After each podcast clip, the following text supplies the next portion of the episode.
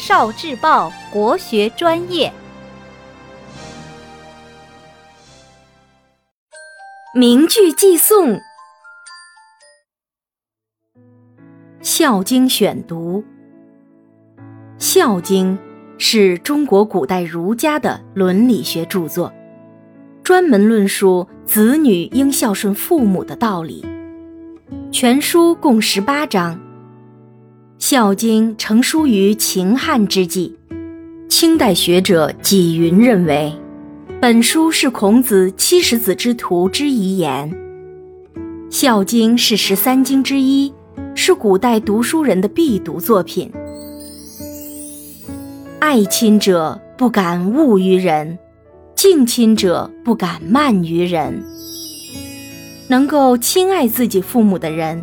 对其他人的态度也不会差，能够尊敬自己父母的人也不会怠慢别人。身体发肤受之父母，不敢毁伤，孝之始也。每个人的身体都是父母赋予的，要小心爱惜，不要弄伤自己，这是孝的开始。聆听国学经典，汲取文化精髓，关注今生一九四九，伴您决胜大语文。